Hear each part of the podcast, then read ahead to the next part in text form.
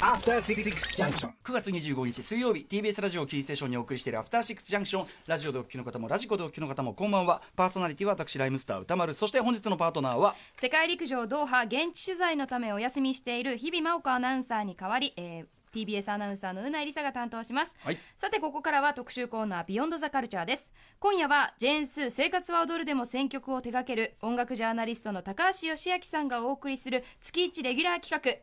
今の洋楽シーンがすぐわかるミュージックコメンタリー10月号。はいよいしょ。よいしょ。よろしくお願いします。こんばんは。よろしくお願いいたします。はい、まあ、最新洋楽チャートや注目新譜を、まあ、よし君のチョイスで、えー紹介していただくというコーナーでございます。はいえーということで8月26前回は月曜日ですね、そうですね8月26熊崎月曜日でしたけどね。割とあの曜日ちょっと移すこともあるコーナーですけど、はい。だから、はいあのうないさんは久しぶりじゃないですか？にあのーこのコーナー最初は6時台にうん30分ぐらいでやってたんだよね、うんうんうん。その時は木曜日のうないさんの日でやってました、うかそうかはい。その後8時台のそうですね。あの主に水曜日でやらせてもらってます、はいまあまあうないさんがねまだ学生だった頃からのねはい。つながりがあって、まあそうだから。ねうないさんがこうデート飯部にね理解を示すとちょっとスリリングっていうかねヒヤヒヤしますよ、本当です。いいのかと。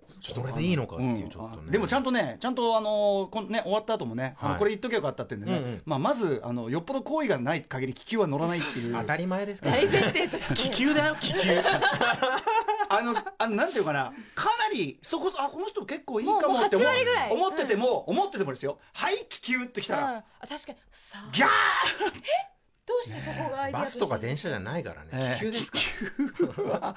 命がけですからねある意味、え。ー命を預けてる。まあ、バチェラーだからなせる技というのもね、まあまあまあ。あるかもしれない、まあ、デート飯部は、まあ、今、大変なんですから頑張ってるんですから。そうですね、ということでうないさんに理解を示されたことで非常に浮ついておりました。はい。とい。ね。はい、それを心配する。よ、あさっきも、うん。それを心配している吉明君でございます。ははいい。ということで、よし君、えっと、ええまあ、あの、ここでご紹介いただいたね、情報なんかもね。えー。放送後にまとめて番組公式ツイッターにアップしますはい。ので、気になった曲があればそちらも皆さん参考にしてくださはい。い、まあ、私はもう常にリアルタイムで、まあ、ダウンロードしたりね、えーサブスクリプションでね、そうね、こはい、あれしたりとか。今日も気に入っていただけると嬉しいです、うん、いつも本当に勉強になってます。はい。で、えー早速今月のまずはチャートウォッチ、はい。チャートの動き。はい、うん。あの前回出た時はですねえーっと19週1位を記録していた、あのチャートナンバーワン最長記録を、えー継続していたリルナズ X の Old Town Road に代わって、はい。えービリー・アイリッシュ、うん。えーままだ17歳のシンガー、女性シンガーソングライターですけど、ビリー・アイリッシュの「Bad Guy」がうん。1位についたっていうはい。ね、面白かったね、そのはい。やっぱりチャートのあの上がり下がりも、うん。まあなんか今時っぽい話っていうか、うんうんうん。なんかミュージックビデオの仕掛けがあったり、はいはい。フィーチャリングの仕掛けがあったり、なんかこう、一個仕掛けをやると、もともと出てた曲がまたバズったりするっていうそうね、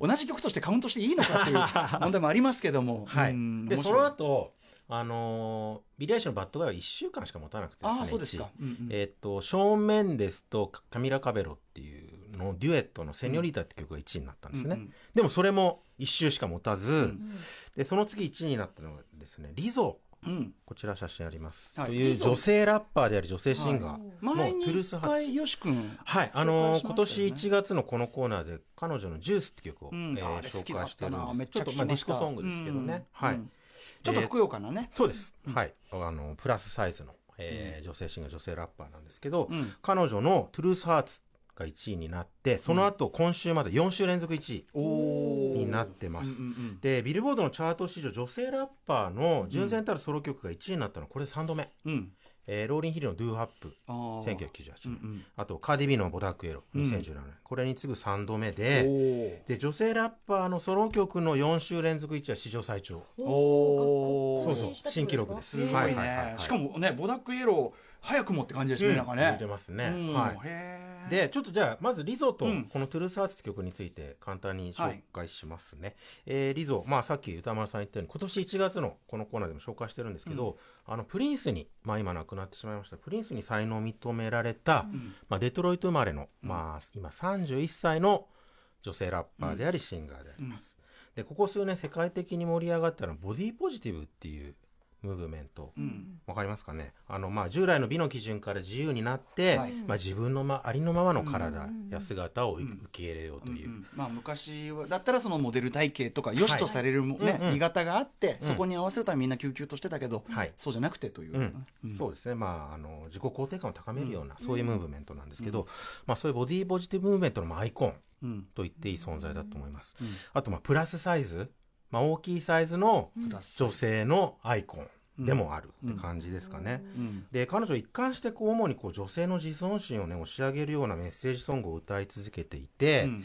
今動画ありますけど、うん。日本だとねこうセーラームーンのコスプレで、うんあ本当だ。うん。これあこの下につながってると思うんですけど、うんうんうんうん。こうフルートをうん吹くっていう、うん。そういうライブパフォーマンスの動画がねツイッターで結構バズってありましてそれでちょっと認知度が高まったりもしたんですけど、うんうんうん中学生ぐらいのち中学生かな？ブラスバンド部にいて、そこでフルートをあの覚えたらしいんですけれども、うん。うんでライブだと常にこの自分のボディラインがはっきり出るようなレオタードみたいな衣装を着て、はい。さらに 本当にセーラームーンの服そうそうそう。そう 何をやってるんだこれ。何の何なの？結構ギョッとするよね、曲をしかもやってるんだろう。ん、これねあの自分では Black Ass セーラームーンっていうふうに呼んでるんですけどうんね、はい。ちょっと何の何感が面白いんですよねうんそれ。でね、 Big Girls っていうプラスサイズのん女性だけのバックダンサーを引き連れてライブパフォーマンスやってるんですけどね。はい。で、 Truth Hurts っていうその1位になった曲自体は、まあ、失恋した女性に向けたそのエンパワーメントソングっていうか、うんまあ、元気が出る失恋ソングみたいな曲で、あの、こういうパンチラインがあります。Why are men great until they got to be great? と。男って何でも偉そうに振る舞わなくちゃいけないほど偉いものなのっていうフレーズがあって、このサビについてね、リゾー本人はこういうふうに解説してます。えー男性は地球上で最高の権力を持っていると。彼らは異常、ひ常に、えー偉大であることを約束されてるが、でもそれをうまく使えてないんじゃないかなっていうふうに言ってて、だからなんだろうな。あのまあ、女性に向けて男なんて大したことないからっていうふうに笑い飛ばすそういう失礼ソングであると同時に、まあ、男らしさの呪縛に苦しんでる男性を解放するそういう意味合いも込められた曲でもあるのかなっていうふうに思います。うん。はい、でこの「トゥルースアーツ」のヒットの背景を今度ちょっと解説しますけど、うん。これね実は新曲じゃないんですよ。うん。あの2017年にうん。リリースされた曲で、うん。今年4月に発売になったリあのリゾのニューアルバム「Cause I Love You」って言うんですけど、うん。ここにはもともと入ってなかったんですよ。あそうなんだ。うん。うんうんでもこれがヒットしたことによって後でうん。ボーナストラックとして収録されたんですけれども、多分本人としてもうん予想しなかった突発的ヒットなんですねこれ。でそれには2つ理由があるんですけど、まず1つは今年4月にネットフリックスで公開された「サムワングレート輝く人に」っていう映画のうん。挿入歌として使われたんですね。うんうんこれあのニューヨークを舞台にしたアラサー女子3人の、まあ、失恋と友情を描いたラブコメディなんですけうんうんうんうんどこの劇中であのリゾのトゥルースハーツがすごい効果的に使われていると、うん。女友達でそのトゥルースハーツを歌ってうん。合唱して失恋の憂を晴らすっていうそういうシーンがあってだからこう失恋の痛みをこう自己愛とか自尊心に転換する、ほどねうん。そういう失恋アンセムとしてなるほどね。女性からの支持を集めたどそのネットフリッククスドラマ「サムワングレート」のうん。まずタイミングがあったうん。とこれすごい面白いんでぜひ見てほしいんですけど、あともう一つはこの曲もあのリルナズ X の「オールドタウンロード」と同じように、うん。あの TikTok で、うん。あのインターネットミーム化したんですね、うん。まあ、バズったんですよ、うんうん。はいでこれね題してですね「ハッシュタグ DNA テストチャレンジ」っていうやつで、えトゥルースアーツの歌詞に、I just took a DNA テスト turns out I'm 100 that bitch っていうのがあるんですね。えうん。私 DNA テストを受けたら100%ビッチだって分かったっていう説があるんですけど、この歌詞に合わせて今動画出てますけど、うんうん。綿棒を口に入れて、はいはい。DNA サンプルを採取する真似をして、うんうんで DNA テストをしてみたら私何々でした っていうそういう一発ギャグみたいな動画が、みんなやるようになったんだ。そうそのハッシュタグをつけてうんうん。流行った、あ面白い。でその時バックでこの曲を流すとリゾのトゥルースアーツが流れてる。うんうんというわけなんですけどなるね。ほどね。うんうんうん。うんうんうんうん。でこの一節をめぐってちょっと8月に面白い事件があって、ええ。リゾがツイッターで来年のアメリカ大統領選に向けたこう民主党候補の討論会の動画を投稿したんですね、ほうほうそしたらヒラリー・クリントンが、うん。このトゥルースアーツのさっき言った I just took a DNA テス DNA テスト turns out 点点点のラインをうん。リゾにのツイッターにリプライとして出したんですよ。でどういうことかというとあの2016年のアメリカ大統領選の時にトランプとヒラリーがテレビ討論会はい。行った時に、うん。トランプがヒラリーをナスティウーマンっつったんですよね。ちょっともう結構もう嫌な女だな、うんお前はうんみたいなこと言って結構問題になったんですけど、これがこの一件が背景にあって、要はヒラリー的にはきっと私が DNA テストをしたらうんうん。100%嫌な女ってことになるんだろうねっていうちょっとまあシニカルな自虐的なジョークとしてツイートしたんですよ。なるほどなるほど。したらさらにそのツイートにえ女優のまあフェミニストとしても活動してますけどパトリシア・アークエットがリス、あのレスを返してヒラリーのツイートって「I just took a DNA test of turns out 点点点」で終わってて「うん。I'm 100 I'm 100%ビッチ」とまでは書いてなかったんですよ、うんうんうん。あえてね。そうでパトリシア・アークエットはリプライとリプライでその後に、うん。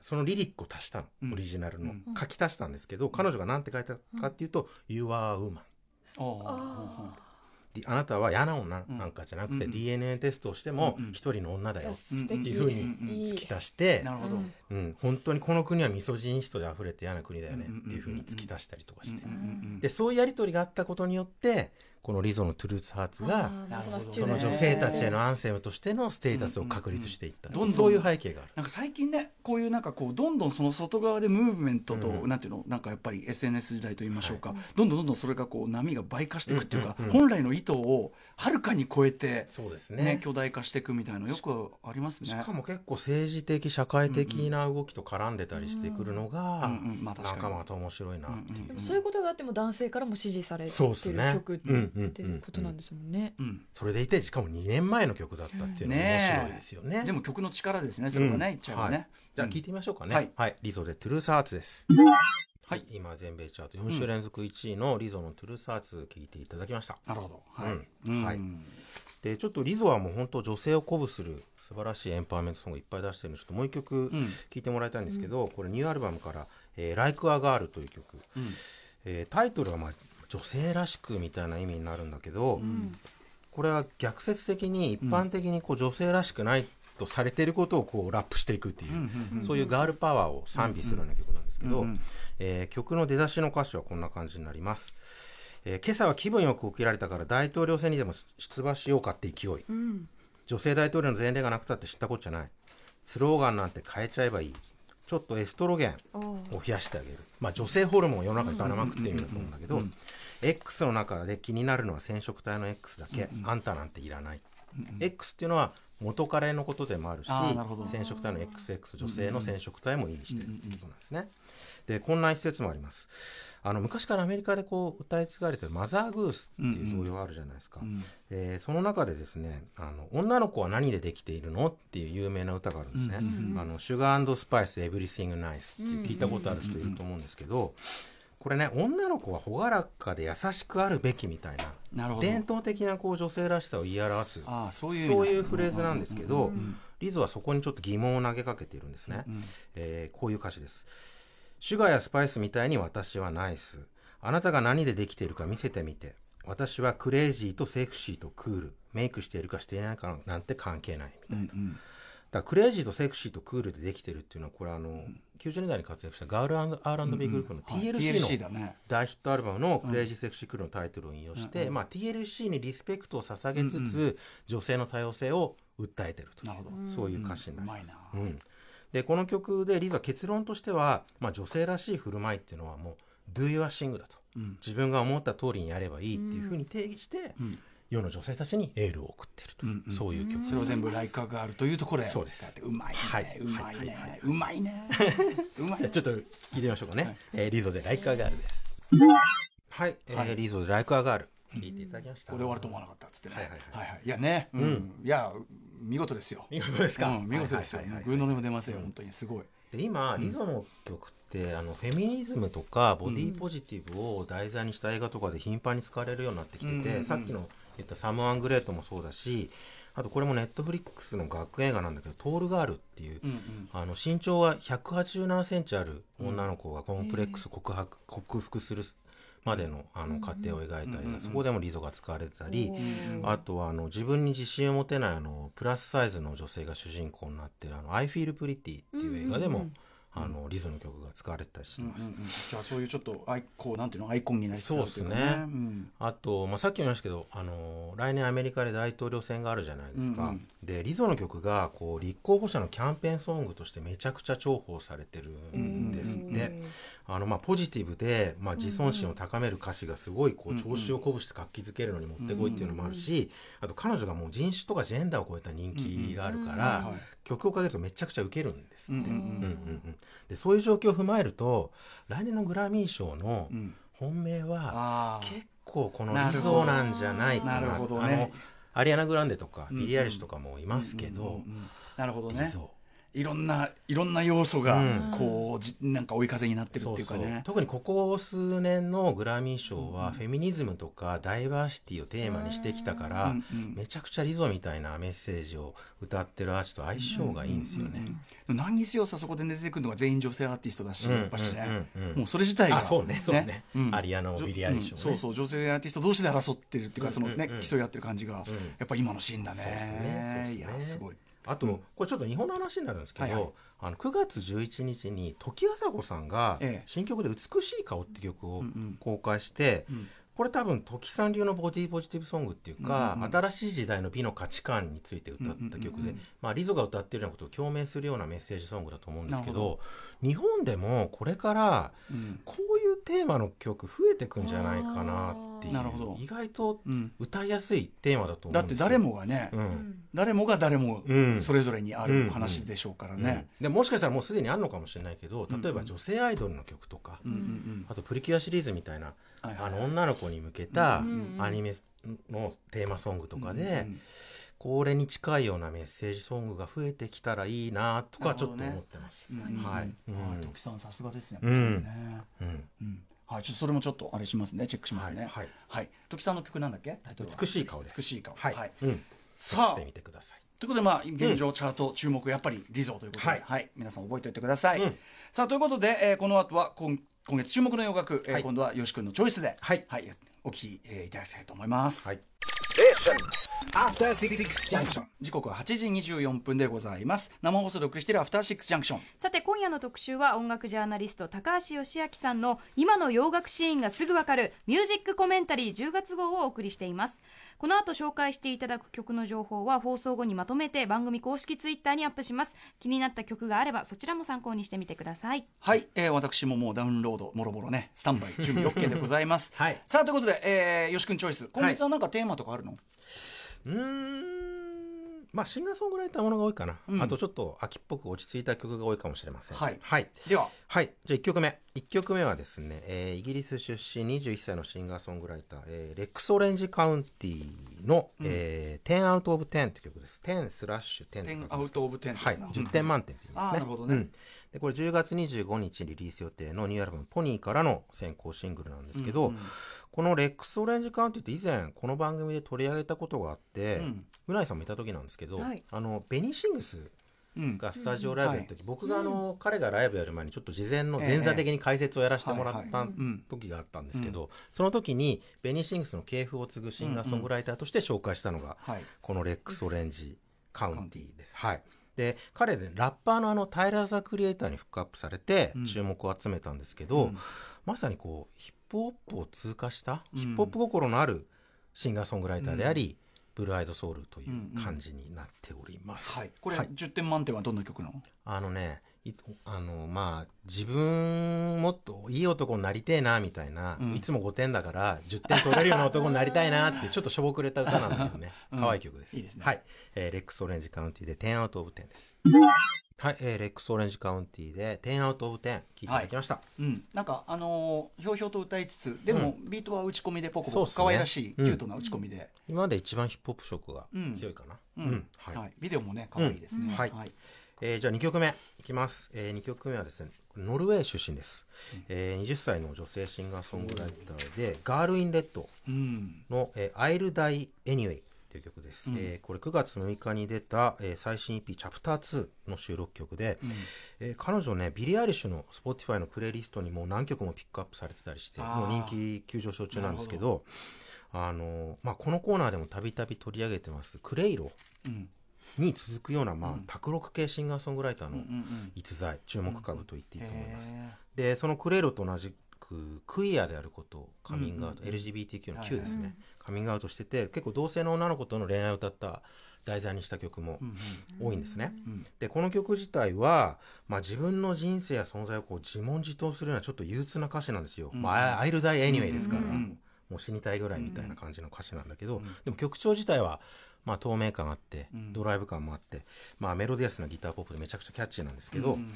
ちょっとネオアコとかね80年代のニューウェーブとか、うん。えーそういうテイストもあるんじゃないそういうかなとテイストの若い人も多いですね今のね。すごい多いですね、うん。めちゃくちゃ多い、うん。じゃあ聞いてください。えーガールインレッドで I'll Die Anyway です。はい、えーガールインレッドの I'll Die Anyway 聞いていただきました。曲そのもうねやっぱりその疾走感とか、ね透明感すらあるような感じだけど、歌ってるのはもうね「I die anyway」っていうね、ちょっとキュアっぽいね、キュアっぽい、ううん。ね。そのバランスがね、うん。はい。い、やなんかでも若い人がそういう感じを今求めてるのかな、んうんうんうん。ね自然にね。影があるね、うん。感じですかね。はい。じゃあ3曲目。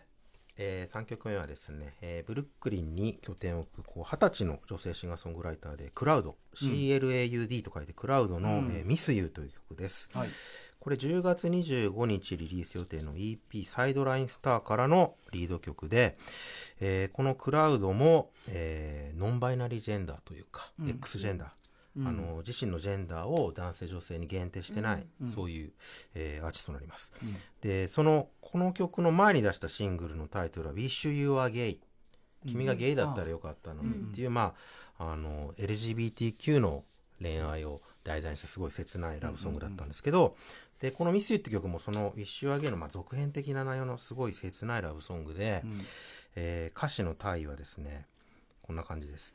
今日は君の誕生日。パーティーをめちゃくちゃにしてやりたい気分。君がいない夜何をしろって言うんだよ。君に会えなくてマジで頭がおかしくなりそう。っていう、まあ、歌詞は相変わらず切ない悲しいものになってるんですけど曲調は相変わらず可愛らしいギターポップに、そのバランス、うん。なってます。はい、えークラウドでミスユーですはい、はい。えークラウドでミスユー聞いていただきました、まああのねまああの歌ってることは暗いっていうかねうんうん。うじうじしてるけども可愛らしい曲だうんうんうんねうん。でビデオがね面白いねこれね。これあの「ウィッシュアゲイって曲のビデオを今、うん。みんなで見てたんですけど、うんこれ前前のねはい。まあ、500日のサマーのオマージュで、うん。あの好きな女の子の絵のパーティーに出かけるんだけど、その理想と現実をこう2つに分けた画面。で、二画面に分けて。そうそうそうそう。う、ん、だから本当はこの女の子とダンスとかしたいのに、今の子は男とか、そうボーイフレンドと踊ってるみたいなね、そういう切ないビデオになっております、ゲーセンのとこで周りをうろちょろしてるとことか可愛かったですけどね。あるある。だよ、手持ち無沙汰でねパーティーでね。ほんと切なくなってきますけどね。はい。じゃあ4曲目ですえー4曲目はイギリス出身、えー27歳の女性シンガーのチャーリー XCX の「ウォームという曲です。これ9月13日に出た、えーニューアルバム「チャーリー」の収録曲でゲストにですねあの前回出た時にあの「サマーガール」って曲を紹介したロサンゼルス出身の三姉妹バンド、うん。ハイムが、ハイム。えー参加してます。でこの人のニューアルバムがね今のポップミュージックの気分を、まあ、見事にすくい上げたような内容でええ。ゲストが、まあ、ハイムだったりあとさっき話したリゾ、うん。あとクレイロ。うん。とかまあこのコーナーで何度も紹介しているようなん。今注目の女性アーティストもずらっと並べてるんですね。うん。でジャンル的にはまあ今時なダンスポップなんですよ。うん。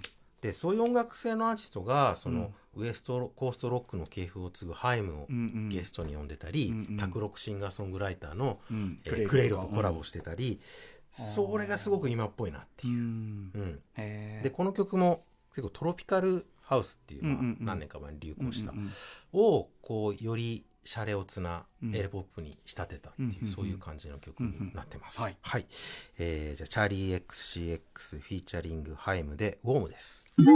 はい、えーチャーリー XCX でウォームフィーチャリングハイム聞いていただきました。はい。ねえ。なんかちょっとこうすごいアルバムの布陣をこう並び見ると本当に、なんつうのかな本気で売り出しにかかっているそうねって感じがなんかすごい完全に勝負かけに来たというか、うんうんチャーリー XCX さんもっとね、ちょチャートとかにもぐんぐん来るかもしそれないうですね。はいはいはい。うんじゃあ最後ですね。うんはい。最後5曲目はですね、えーカリフォルニアに拠点を置く3人組です。ムーンチャイルドの、うんえーカムオーバー。えーこちら9月6日に出たニューアルバム「リトルゴーストの収録曲です、うん。えームーンチャイルドはですね、まあ、ジャズミュージシャンのロバート・グラスパーだったり、うんうん。あとスティービー・ワンダーとかからも称賛されているバンドで、うん音楽的には、まあ、現行のジャズ、うん。現代ジャズを通過したネオソウルみたいな、うんうんうん。そういう感じですかね、うん。でボーカル、えーこの方赤毛のこう一点のアンバー・ナブランさん、うん。あ真っ赤ですね髪で、うん。こんな見事な赤い、うん、これちょっと多少染めてんのがいいまあ染めてんじゃないかな、うん。うん。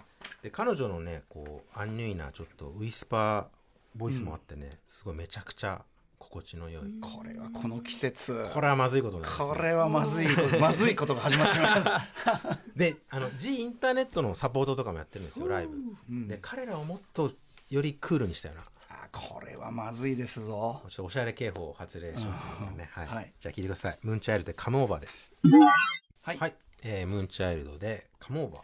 おしゃれでしたね。ビート感は完全にそのねそれこそ JD ライコのドタンというね感じのね。割とうん。典型的なネオソウル、ネオソウルの感じもあって、であのうん。この音数のすごいミニマムさというかな、うん。このタイトな感じねすごく少ない感じが、はい。また今っぽいしおしゃれだし。そうですね、ん。まあ、うないさんはこの音は自分の部屋では耐えられない。ちょっと私のファッションと私の部屋のインテリアには耐えられない。やっぱりこれはもう最低限おしゃれしての大観山。おしゃれしてコーヒー持って代官山でやっと自分でも聴ける、イメージが陳腐。大会までコーヒー持ってって、ね、もっとなんかあるだろうって感じしますけどね。じゃあじゃあ代々木公園にします。代々木公園。いやそう秋の公園なんかいいよ。あ全然いけますね。うん。いやサカスだっていいんだよ別に、うんうんうんあ確かにサカスでも全然ね。ねうないさん天下のうないさんじゃないですか、いや何言ってるんですか。結構やっぱファッションセンスも問われますよ。えー確かにね。これエアリズムを1枚で着てる男には無理なやつですね、山本隆明ね、うん。はい。やちょっとでもねあのコートをねちょっとうん。秋冬も出そうかなっていう時に、じゃあ11月ぐらいがいいかもしれレないですね。ザーな感じが、ねそう靴もちょっともしくは革靴かな、うん、セーター。まあ少なくとも半ズボンじゃないな、うん。エアリズムじゃねえな。履きがちですけどね僕らね、うん。はいということでちょっと妄想が湧いてしまうようなはい。素敵な曲でございました、うん。はい今回もいろいろ勉強になりました、うん。ありがとうございます。ありがとうございます。ということでえっ、とよし君。はい。お知らせこと。えっとですね、えー歌丸さんをフィーチャーしております。ライムスターの、全国ツアーの開演前の BGM の選曲を担当してますけれども、今週からあのはい衣替えして、はい、夏フェ夏セットが終わって、うんあの久々にあの40の都道府県ツアー戻るんですけど秋セットになってるんです、はい。あ楽しみだな。ちょっとあのソウルミュージック色うん。強めになっております、あれをね本当にみんなあの待ってる間もすごい楽しいって本当に評判ですよ。あありがとうございます、ぜひあの、はい。ご来場の方は楽しみにしてください、はい。あとライムスターピアアプリの連載もそうなんです。私担当しております。ピアピアアプリで、はい。えっと、ライムスターメンバー3人持ち回りで、うん。あのライムスターのねツアーの、まあ、心得というか裏話というか、なかなかでもこれあのプロなんていうの？プロ音楽家というか、ツアーをするような人たちの話裏話として、普遍的かつなかなか聞けない話がいっぱい入ってる、うん貴重でし。ょあれ見たいね、うん。なん。かジン君ともこん。な話するのあた初めてだし、これ金取りたいぐらいだわって言ってた、うんうんうん。うん。いや本当に。なかなかあのねセットリスト決めの話とかさ、はい。よし君も驚いてたじゃん。めちゃくちゃ面白い、うん。うん、いやそこで決まんないからダメだからみたいな。うん。うん。これねぜひちょっと読んでいたい。読み物として面白いんであもうピアアプリ。検索すれば。めうん。もうね結構今何回までいってる？結構いってるもうよね20回ぐらい行って20るかな回ぐらいいってるから、うん。非常に読み応えあるんでただでもちろん読めますから、歌丸さん編もね11月ぐらいから出てきますたっぷりね撮っていただきましたね、はい。えーあと当然、えっと生活は踊る。そうですね、えー TBS ラジオ生活踊るの番組選曲と金曜の音楽コラムやっておりますので、チェックしてください、はい、生活踊るのね本も出てます、生活踊る歌も出てますので、よろしくお願いします。はい。ということで引き続きよし君。はい。いろいろよろしくお願いします、はい。高橋義明来月もよろしくです。よろしくです。今の洋楽シンガーすぐわかるミュージックコメンタリー10月号でした。ありがとうございました。ありがとうございました。さあ明日木曜日のこの時間は「ザ・シマオアワー」9月号。車の免許は人生を豊かにするのかどうか免許内特集をお送よし君りします。免免許あんだっけ？許ないですよ出た。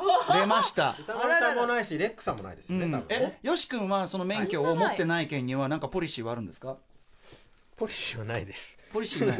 えあでもでも、あの煽り運転とかが怖いっていうのは昔からあります。あのさ、うん。あの他者と直でさ、うん。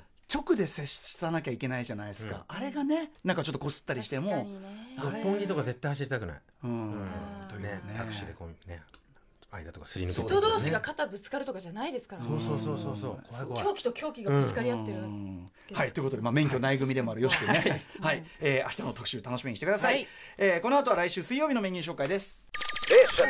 After Six Junction.